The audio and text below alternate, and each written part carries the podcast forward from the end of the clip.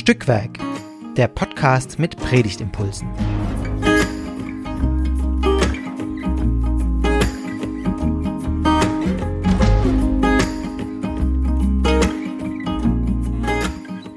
Hallo und herzlich willkommen zu einer weiteren Folge von Stückwerk, dem Podcast mit Predigtimpulsen. Heute zum Sonntag Rogate. Beim po Podcast Stückwerk, da unterhalten sich immer zwei Menschen über den anstehenden Predigttext und wie gesagt, dieses Mal zum Thema Rogate, zum Sonntag Rogate betet. Äh, und ich bin wieder dabei, Astrid, Vikarin aus Stuttgart-Riedenberg und ich unter unterhalte mich heute mit Iris. Ich bin gerade äh, zu 50 Prozent zu Dienstaushilfe in Tübingen im Kirchenbezirk und da mache ich Vertretungsdienste in verschiedenen, in zwei Gemeinden. Genau und heute zum ersten Mal dabei. Ja, und ich freue mich sehr, dass es klappt, dass wir heute zusammen sprechen ähm, und diesen spannenden Text aus dem Lukas-Evangelium äh, hören, den wir gleich gemeinsam vorlesen. Aber zuerst möchte ich dich noch fragen, Iris. Rogate heißt ja eben betet oder bittet. Ähm, was, wenn du es teilen magst, wie betest denn du gerne oder was sind für dich so positive Gebetserfahrungen, an die du dich erinnerst, vielleicht auch aus jüngster Zeit? Ähm, ich glaube, beten hat tatsächlich für mich irgendwie viel mit Stille zu tun, viel mit mir Zeit nehmen ähm, für das Gebet überhaupt erstmal. Also ich hatte eine ganze Zeit, wo ich irgendwie das auch so in der Vikariatszeit, wo ich mir wirklich äh, so in der Tage im Tagesablauf so feste Zeiten gesetzt habe. Ähm, da merke ich gerade, ähm, das passt bei mir gerade nicht mehr so rein.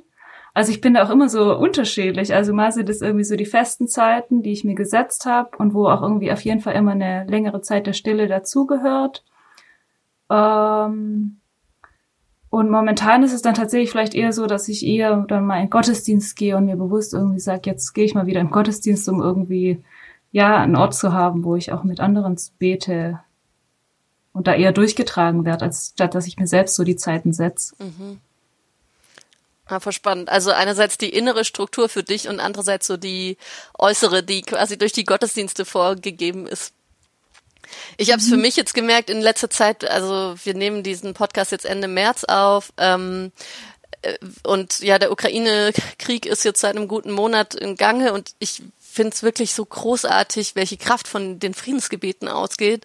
Also ich merke, dass es mir so gut tut, dass es da irgendwie feste Strukturen gibt und an so vielen Orten irgendwie für den Frieden gebetet wird, dass irgendwie man sich da in Gemeinschaft diesem, diesem krassen Gefühl von, von auch Angst und Lähmung irgendwie entgegenstellen kann und dem begegnen auch durch gemeinsames Gesang und Stille finde ich auch richtig großartig. Mhm. Genau. Ja, und Aber ich glaube, Beten hat für mich auf jeden Fall immer was mit Getragensein zu tun. Und da passt es schon. Also ich finde gerade irgendwie, wo man selber so eine starke Ohnmacht jetzt spürt, irgendwie angesichts äh, dieser Lage, so ein Ort für die Ohnmacht vielleicht tatsächlich auch zu haben, ähm, wo ich selbst nicht mehr weiter weiß, dass ich mhm. Gott dann bitten kann. Ja. Voll. Ich habe letztes letzten Sonntag im Gottesdienst selber beim Fürbittengebet zum ersten Mal kamen mir irgendwie die Tränen tatsächlich, weil ich selbst auch, ich habe das auch so angefangen, ähm, dass ich nicht mehr genau weiß, worum ich jetzt Gott eigentlich beten soll und ihm sozusagen das zu überlassen und ich ihm nur das hinhalten kann, äh, was mich gerade irgendwie so ja sprachlos macht. Mhm. Und das tat irgendwie aber auch ganz den mhm. Ort zu haben. Ja.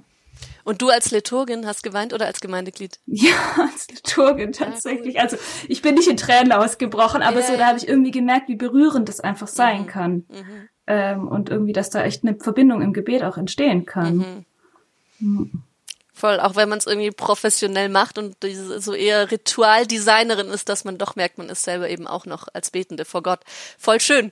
Das wünschen wir euch, liebe HörerInnen, auch wenn ihr dann an Rogate auf der Kanzel steht und eben auch als Liturgin natürlich betet.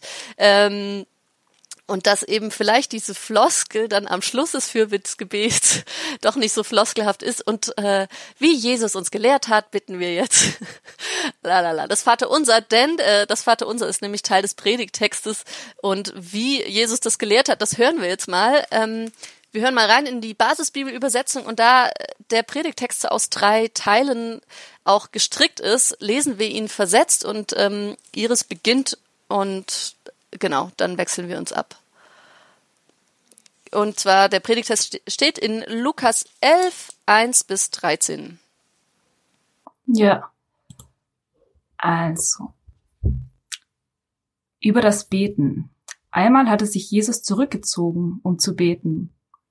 Als er sein Gebet beendet hatte, bat ihn einer seiner Jünger, Herr, sag uns, wie wir beten sollen. Auch Johannes hat seine Jünger beten gelehrt. Da sagte Jesus zu ihnen, wenn ihr betet, dann so. Vater, dein Name soll geheiligt werden, dein Reich soll kommen. Gib uns heute unser tägliches Brot und vergib uns unsere Schuld, denn auch wir vergeben allen, die an uns schuldig werden. Stell uns nicht auf die Probe. Dann sagte Jesus zu seinen Jüngern, Stellt euch vor, einer von euch hat einen Freund.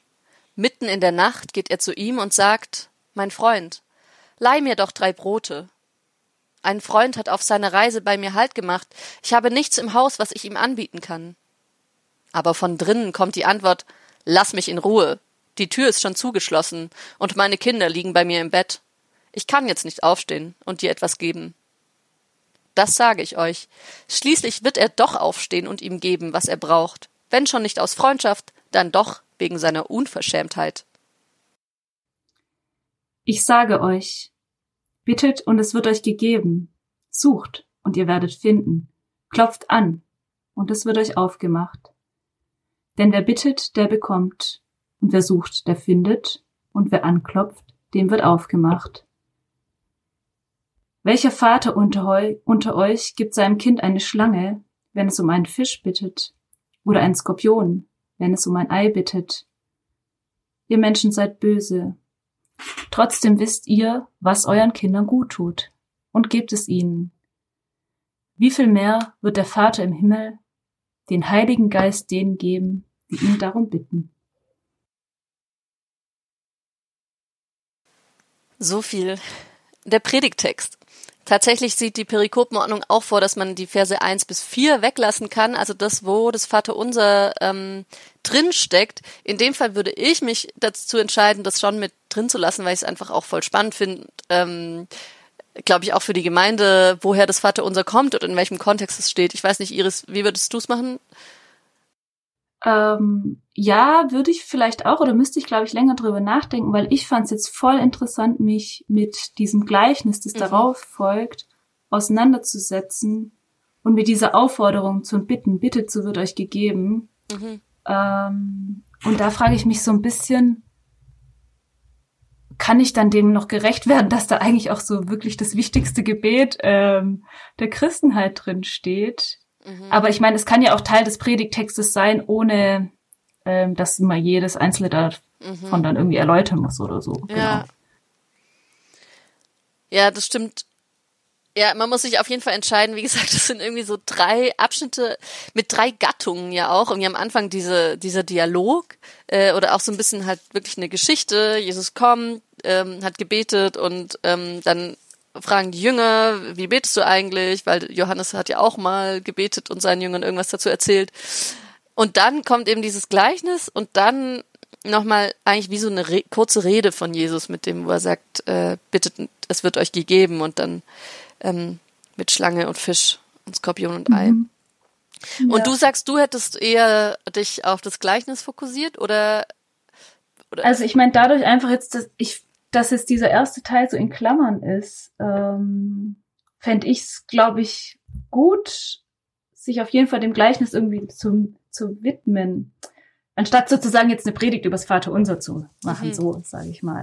Ja. Aber ich glaube, im Vaterunser steckt wahrscheinlich auch viel drin, ähm, was sozusagen im Gleichnis auch dann erläutert wird.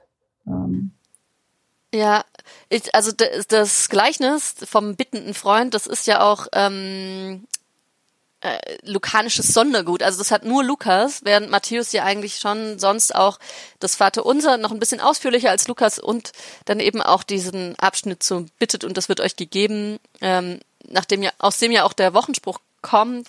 Ähm, Genau, hat, hat er ja auch. Also von daher finde ich das auch tatsächlich, um zu sagen, okay, hier ist auch bewusst Lukas ausgewählt, wahrscheinlich auch, weil der dieses Gleichnis drin hat, denke ich, da sollte man auf jeden Fall ähm, sich da, äh, genau dazu verhalten. Aber was ist denn für dich das Spannende an dem Gleichnis, Iris?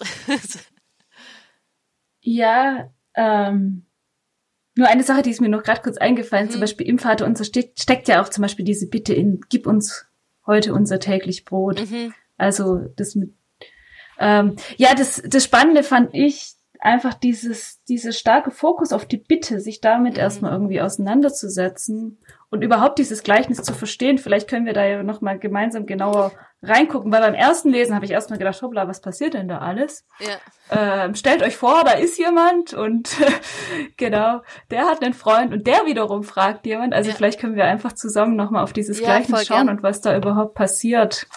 Ja, ähm. genau, es ist eigentlich wie so eine Fürbitte. Also, ne, wenn du überlegst, der kommt und bittet für seinen Freund, der hungrig äh, bei ihm aufgeschlagen hat. Also es ist ähm, Genau. Würde ich sagen, der will ja nichts für sich. Genau.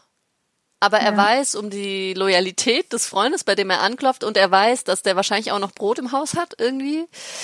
Mhm. Und deswegen geht er da vorbei. Ja. Also da ist jemand, der wahrscheinlich selber jemanden zu Besuch hat mhm. Und hat dann festgestellt, oh, ich habe kein Brot mehr im Haus, mhm. gehe ich doch mal zum Nachbar und klopf da. Und es ist anscheinend mitten in der Nacht.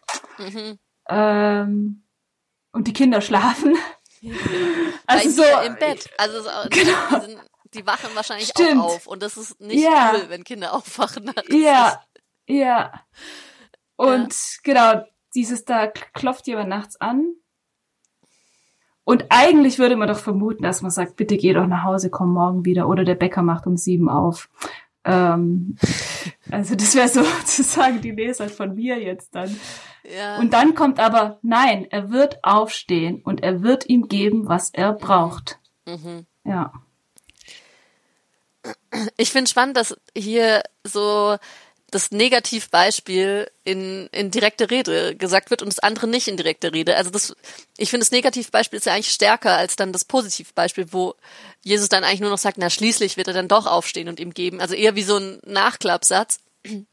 Mhm. Ähm, und diese, diese Szene davor, die er in direkte Rede schreibt, ist eigentlich wesentlich drastisch. Also dieses, die Tür ist zugeschlossen, das heißt, man muss erstmal irgendwie vielleicht noch einen Schlüssel holen und meine Kinder liegen bei mir im Bett.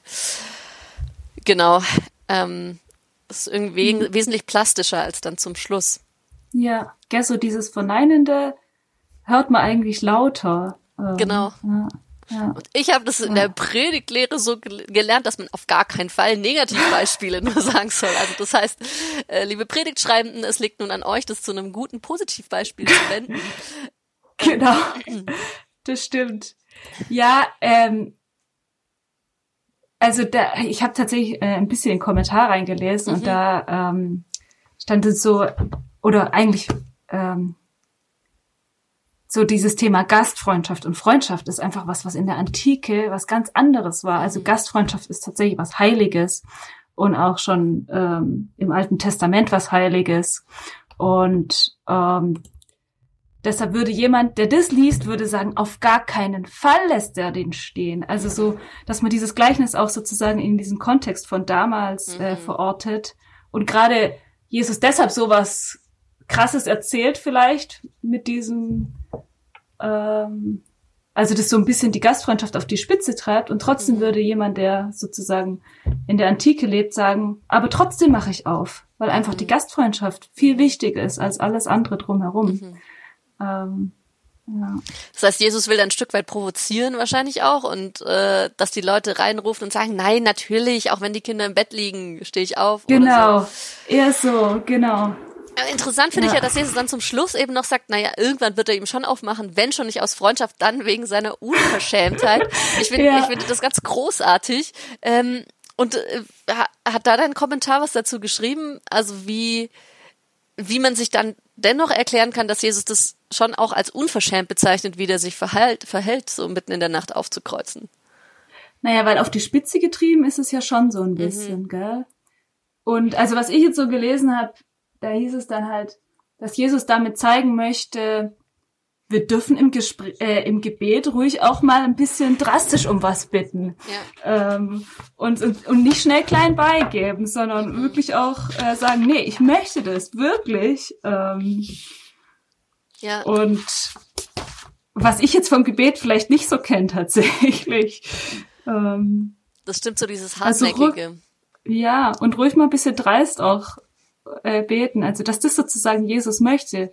Mhm. Dass er mit diesem Gleichnis den Jüngern und Jüngerinnen irgendwie zeigen will, ihr dürft schon auch wirklich hier mitten in der Nacht auch mal kommen. Mhm. Also so, ähm, nicht nur dann, wenn es gerade passt. Also, mhm. oder dass es bei Gott vielleicht auch das nicht gibt. Mhm. Ähm, heute passt, morgen vielleicht, äh, heute passt jetzt nicht so, morgen dann vielleicht. Genau. Mhm. Ähm, Voll. Ja. Ja, dass man so dran bleibt auch an, an der Gottesbeziehung von, von sich aus. Also zu sagen, eigentlich gibt's eine Zusage von Gott, nämlich er ist irgendwie der liebende Vater und der wird sich um euch kümmern rundum. Und dann darfst du schon auch mal hartnäckig anklopfen, wenn du einfach mitten in der Nacht gerade was brauchst. Oder also so, mhm. ähm, sei es was Kleines oder was Großes, wenn es auch nur eine Scheibe Brot ist, aber vielleicht auch, wenn es ein ganzer Korb Brot ist, weil irgendwie mhm. ähm, gra genau, gerade irgendwie ein Waggon geflüchteter Menschen angekommen ist an deinem Bahnhof, so, dann brauchst du vielleicht mehr. Also so, ähm, genau, das irgendwie finde ich das auch voll schön oder spannend auf jeden Fall, dass Jesus so stark auch auf diesem hartnäckigen Bitten äh, beharrt und das auch den seinen JüngerInnen empfiehlt.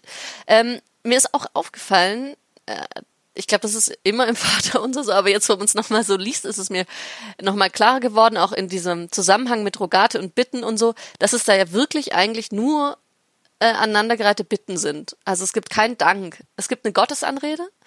Also mhm. äh, Lukas sagt Vater, also ohne unser Vater und dann eben auch dein Name soll geheiligt werden, also schon eine ähm, Doxologie, eine genau Heiligsprechung von Gott und dein Reich soll kommen, ist natürlich auch und dann am Schluss letztlich mit dem, was wir beten heutzutage, dein ist das Reich und die Kraft, ist ja auch wieder irgendwie, wie auch immer dann der Fachbegriff heißt, aber auch nochmal eine, eine Heiligsprechung Gottes oder so, aber dazwischen sind es einfach nur Bitten und nicht irgendwie, danke Gott, dass ich heute genug zu essen gehabt habe, mhm.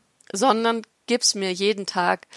Aber mhm. schön ist natürlich auch wirklich dieses das tägliche. Also ich mag das auch. Mhm. Ähm, nicht, äh, gib mir quasi einen Vorratsschrank, äh, dass ich mhm. auch den nächsten Lockdown durchhalte, ja. wenn ich, also ja. so hamstermäßig, sondern mhm. jeden Tag brauche ja. ich Brot oder brauche ich was zu essen und darum bitte ich dich. Ja, ja. Und das sozusagen, also Gott sozusagen der Freund ist, wo du wirklich ja nicht nur täglich um Brot bist, sondern auch nächtlich dann. genau, also stimmt. So. auch das ähm, Nächtliche, das ist die Erweiterung. Genau. Ja. Ja. Ja, und er sagt ja dann auch am Ende, wie viel mehr wird euch euer Vater, also wird euch euer Vater im Himmel geben, wenn schon sozusagen der Nachbar so nett ist, mhm. dass er da in der Nacht aufmacht. Ähm, wie, wie viel mehr wird es dann erst bei Gott sein? Also um den Jüngern wirklich nochmal verständlich zu machen, ihr dürft wirklich bitten mhm. und beten. Mhm. Ja. ja. Voll.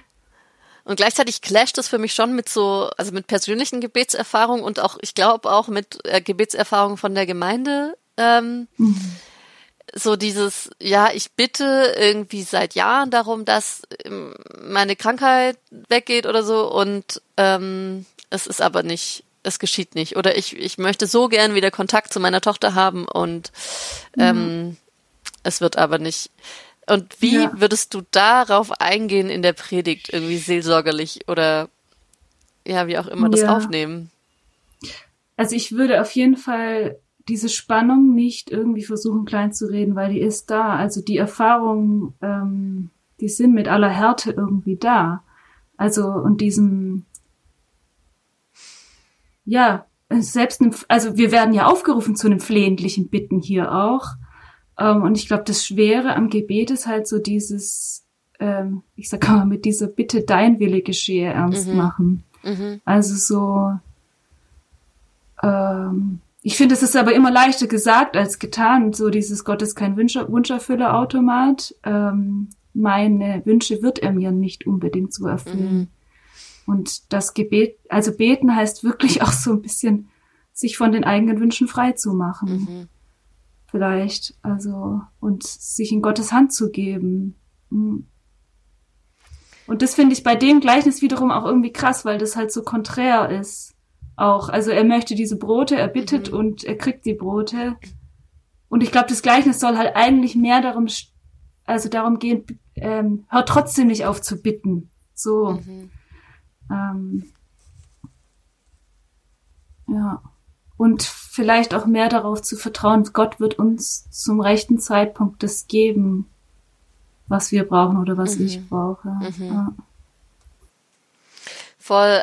Also ich finde das echt voll interessant. Ähm, ne, wie du sagst, Gott wird uns das geben, was wir brauchen. Also vielleicht ne, ist es dann auch irgendwie die menschliche Erkenntnis, vielleicht weiß ich gar nicht so richtig gut, was ich brauche. Wobei das in so TUDC-Anfechtungen natürlich schon krass ist. Also wenn es irgendwie um mhm. Krankheit und Tod geht oder um sowas. Ähm, aber genau, also jedenfalls im, im Rückblick können ja Leute doch immer wieder sagen, äh, war es gut so oder ich war begleitet oder so. Oder auch nicht. Also es gibt ja auch Leute, die sagen, mhm. die dann einfach sagen, nee, aufgrund der Erfahrung kann ich einfach nicht glauben, dass da ja. irgendwie ein liebender Vater ist, der sich um alles ja. kümmert. Sorry, aber das ist einfach nicht meine Erfahrung und ich finde, das ist ja irgendwo auch legitim. Also ich, es ist, es bleibt ja manches auch echt unverständlich. Ja, auf jeden Fall. Und deshalb verstehe ich das Gleichnis auch mehr so oder überhaupt dieser ganze Aufruf zum Beten und Bitten bleibt trotzdem dran. Mhm. Also bleibt mhm. trotzdem an diesem Gott dran. Ähm, er ist der gute Freund. Ja, aber ich glaube, das ist tatsächlich diese Spannung, äh, wo man vielleicht, die, die kann man vielleicht ja auch mit in die Predigt nehmen. Ähm, von manchmal kriege ich vielleicht nicht das, was ich gerade brauche oder was ich für mich für gut erachte. Mhm. Und vielleicht kann man da auch tatsächlich mit diesem Text ein bisschen noch spielen. Also ich, ich denke gerade in den letzten Teil so dieses, welcher Vater gibt in seinem Sohn irgendwie, das sind so diese bedrohlichen Sachen, gell? Ähm, was war das nochmal? Gibt einem Kind eine ein Schlange, wenn es um einen Fisch bittet oder einen Skorpion, wenn es mal ein Ei bittet. Genau. genau. Stimmt. Und manchmal habe ich das Gefühl, ich krieg das Skorpion. Also das kann man ja vielleicht auch mit in die Predigt nehmen. Oder manchmal ja. habe ich das Gefühl, ich krieg die Schlange, obwohl ich eigentlich gerade was brauche, was mir, was mich nährt. Ja. Ähm, und die Schlange erweist sich vielleicht erst später als Fisch. Also so. Spannend, genau. Ich hatte das nämlich im Kopf mit dem Brot, deswegen, äh, mit, wer um ein Brot bittet, gibt ihm einen Stein, aber das ist nämlich Matthäus, das steht bei Lukas gar nicht. Ah. Da habe ich nämlich noch zu dir gesagt, Iris, ja, mein Kind, äh, dem muss ich manchmal die Steine aus dem Mund nehmen.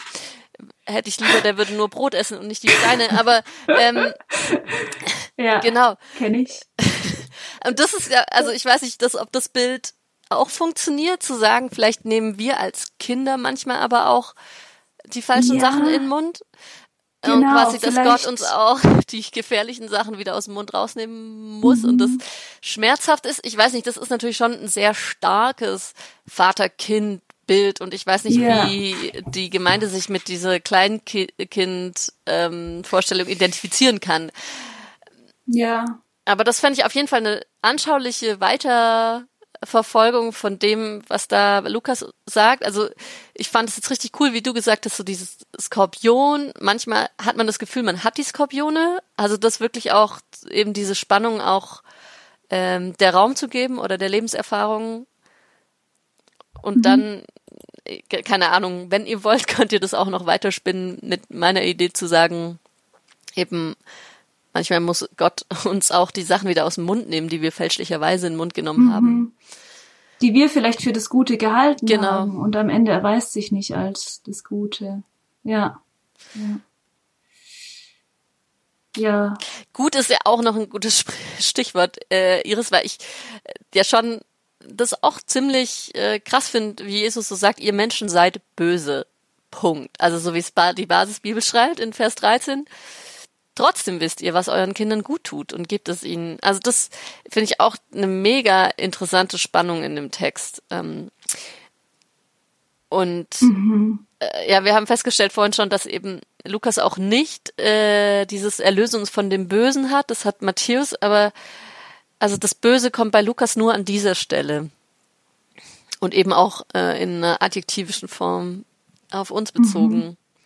Mhm. Mhm. Und das ist schon Ja, ich finde, der Text ist jetzt nicht auf den ersten Blick so, man hätte ja auch alles so schreiben können. Schaut mal, selbst ihr Menschen, die ihr schwach seid, ja. ähm, selbst der macht dem auf und mhm. so. Aber er sagt erst, also da war ja auch erstmal das Negative. Nee, der sagt jetzt vielleicht erstmal, die Kinder schlafen und ich kann nicht, aber nee, er ist dann doch gut. Mhm. Ähm, ich finde auch, der Text ist irgendwie da so, so krass geschrieben. Weil ich glaube, was der Text eigentlich sagen will, ist, selbst ihr Menschen, die ihr sozusagen mhm. Nicht die Allgüte habt, die Gott hat, mhm. schafft es, da aufzumachen. Also so ein bisschen, wenn man es schön lesen will, so eigentlich schafft ihr es doch, aber mhm. in eurem Grundkern steckt ja was anderes oder so. Mhm. Also schon eine krasse Anthropologie vielleicht auch so. Ja, voll. Ich habe also wenn man über die Perikope, über den Abschnitt hinausguckt, dann wird ähm, dann treibt Jesus gleich nochmal Dämonen aus und ihm wird vorgeworfen, dass er selber mit dem Satan im Bunde steht. Und das fand ich nochmal eine voll interessante Nachbarschaft an Texten, dass letztlich da Jesus vorgeworfen wird, ge ge geworfen wird, er sei böse. Ähm, mhm. Und das nochmal davor er nochmal ganz klar stellt eben, dass das Vater, dass der Vater, von dem er ja auch kommt, letztlich, ähm, dass der gut ist. Also ich weiß nicht, das ist mir nur irgendwie aufgefallen, dass dieses Dämonische, was in uns Menschen drin ist, eben gleich im nächsten Abschnitt sozusagen nochmal groß gemacht wird oder wo Jesus sich damit auseinandersetzt. Ähm, mhm. Genau, aber das, ich glaube, das, das im Detail nachzuverfolgen führt zu weit, aber einfach ähm, die, diese Frage danach, was ist böse, was ist gut und was heißt es denn, wenn wir als böse Menschen schon schon uns gut verhalten unseren Kindern gegenüber, ähm, was heißt es dann für Gott? Also mhm. ich weiß nicht, ja. würdest du über das Vaterbild viel sprechen in deiner Predigt? Was hast du da irgendwie ähm, schon Überlegungen getätigt? Also ich glaube, das würde schon noch, das habe ich mir auch so kurz überlegt, weil das würde schon noch mal viel aufmachen, weil wie ich jetzt so den ganzen Text verstanden habe, geht es ja wirklich darum, so ähm, das Kind kriegt von seinem Vater schon so viel, von diesem eigentlich ja irgendwie, ich sage jetzt mal schwachen Menschen, was man auch mhm. als böse bezeichnet. Ähm, wie viel mehr gibt dann Gott erst? Und irgendwie, das setzt halt auch ein sehr positives äh, Vaterverständnis voraus, was vielleicht in der Antike auch anders war als heute. Äh, weil ich, die, die ich den Text lese, ich also ich habe ein anderes Vaterbild sozusagen. Ähm, ein besseres und, oder ja. ein schlechteres, würdest du sagen? ja, will jetzt nicht zu persönlich werden, aber ähm, einfach so, ich glaube, es gibt einfach ja auch Kinder, die keine guten Erfahrungen äh, mit ihren Eltern gemacht haben. So, also das kann man jetzt nicht so grundsätzlich voraussetzen, dass einfach Eltern diejenigen sind, die ihrem Kind immer nur das Gute geben. Ja, so. ja, voll. Ähm, genau. Ja, ich hatte jetzt auch neulich ein Taufgespräch, wo sehr klar war von der Taufmutter, dass sie einfach ein sehr uncooles Verhältnis hat zu ihrem Vater zum Beispiel. Ähm, und ich glaube eben, das ist auch noch Thema von unserer Generation und auch letztlich, also ja, der ganzen Gesellschaft letztlich. Ähm, und von daher ist es schon, finde ich, muss man das herausstellen, dass, dass eben Gott noch, also dass der Vater natürlich auch nur eine Bezeichnung ist, die letztlich irgendwie diese dieses Fürsorgende letztlich genau. transportieren soll. Genau. Ähm, wo aber ja. eben unsere menschlichen Erfahrungen sich schon ja. anders zeigen. Ja. ja. Ja, und da muss man vielleicht dann, also das müsste vielleicht in der Predigt schon irgendwie aufgreifen, dass halt, äh, wenn Jesus zu den Jüngern spricht und vom Vater spricht, verknüpfen die damit was Gutes und Fürsorgliches. Mhm. Mhm. Und bei uns treten ja vielleicht da direkt schon Ambivalenzen auf, wenn wir dann äh, daran denken. Genau. Ja. ja.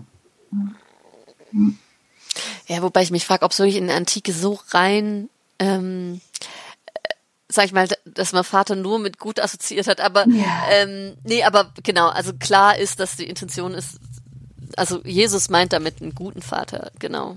Genau. Und sozusagen, der seinem Kind den Fisch gibt und nicht das Skorpion. Mhm, äh, genau. nee, die Schla ne, den Fisch nicht die Schlange und, und Ei, Ei, und nicht Skorpion. Genau. ja, genau. genau. Eiweiß und wie unsere Kinder das Brot und nicht die Steine, die sie eigentlich vielleicht genau. gerne essen. genau.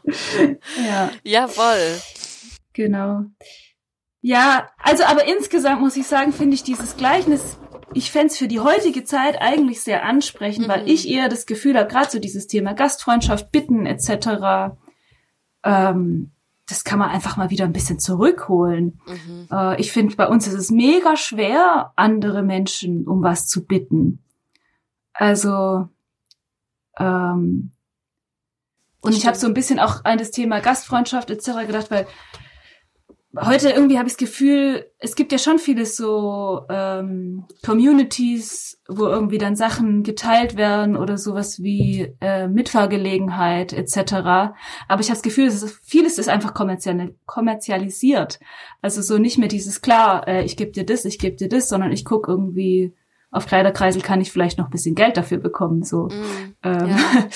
ja. Das heißt sozusagen, der Appell ist, ähm, baut einen Verteiler vors Gemeindehaus. so, oder, ähm, oder man kann, macht zum Kirchcafé noch eine Kleidertauschbörse. Ähm, dann ja. auch bei eurer Kirche bekommt ihr das, was ihr braucht. Sogar ohne zu bitten. ohne zu bitten. Ja, aber überhaupt so einfach das auch noch mal so ein bisschen äh, in die Predigt mit reinzunehmen, was mhm. das, also was, wie schön das eigentlich ist, was für eine Gastfreundschaft da geherrscht hat, dass mhm. ich mitten in der Nacht klingeln kann. Ja. Ähm, dass man bitten. Ja. Sorry. Ja. ja. Nee. Nee, genau, dass man wirklich auch nicht äh, guckt, was kriege ich dafür. Also einerseits mhm. als die Person ähm, die um etwas gebeten wird mhm. und gleichzeitig sich auch selber zu trauen, zu bitten. Also das habe ich mhm. echt auch bei einer Freundin ganz stark gemerkt, dass sie so auch, also im Wochenbett mit dem zweiten Kind richtig sich schwer getan hat, Leute um was zu bitten. Und ich glaube, und sie hat gemeint, also sie hat es dann reflektiert gesagt, das ist so krass, dass sie das einfach nicht gewöhnt ist als quasi selbstständige, mhm. ähm, arbeitende Akademikerin, die äh, also nicht behindert ist und so weiter, die einfach sich um nichts, äh, also die, die um nichts bitten muss in ihrem normalen Alltag, wie krass das eigentlich ist und wie gut es auch mal wieder tut, sich dazu zu überwinden. Also von mhm. daher, ja, würde ich vielleicht auch ja. tatsächlich mit einem Appell schließen. Lasst euch helfen und macht die Türen auf, wenn jemand nachts vor eurer Tür steht. Genau. ja. Ja. Also, das, dass man das Thema auf jeden Fall irgendwie noch in die Predigt mit reinnimmt. Ist es mir eigentlich überhaupt selbst möglich, um Hilfe zu bitten? Ja. So. ja. Voll.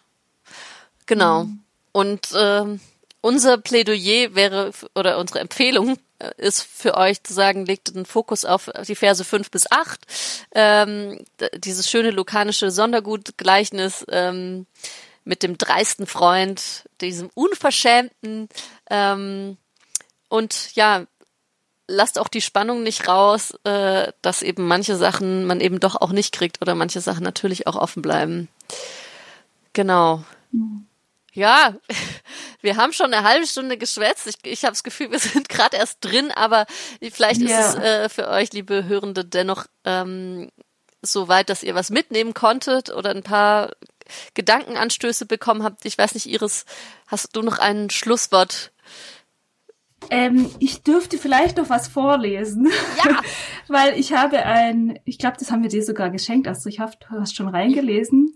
Der Junge, der Maulwurf, der Fuchs und das Pferd von Charlie McCasey. Ja. Und zum Thema Bitten würde ich vielleicht damit, ja. können wir vielleicht dann sogar schließen, da ist so eine, ein schöner Teil, äh, junge Maulwurf, Fuchs und Pferd sind einfach gemeinsam unterwegs und unterhalten sich über das Leben. Und ein Teil zum Thema Bitten was ist das Tapferste, das du je gesagt hast? fragte der Junge. Hilfe, sagte das Pferd. Wann warst du am stärksten? fragte der Junge. Als ich mich getraut habe, schwach zu sein. Du gibst nicht auf, wenn du um Hilfe bittest, sagte das Pferd. Du weigerst dich, aufzugeben. Sehr schön. Also. Vielen Dank für, für diesen ja. Auszug, genau. Seid tapfer und bittet um Hilfe. Ja. Hartnäckig und unverschämt. Genau. genau. In diesem Sinne wünschen wir euch gute Gottesdienstvorbereitung, falls ihr Gottesdienst habt. Ähm, und ansonsten hoffen wir, es hat euch gefallen. Es ähm, gibt diese Folge, äh, diese Woche sogar schon gleich wieder eine Folge, denn als nächstes steht Himmelfahrt vor der Tür mit Caro und Esther. Ähm, äh, hört gerne wieder rein und ansonsten freuen wir uns, wenn ihr von uns erzählt, äh, gerne Kommentare da lasst oder auch uns erzählt, was aus euren Predigten geworden ist. Macht's gut. Tschüss. Ciao.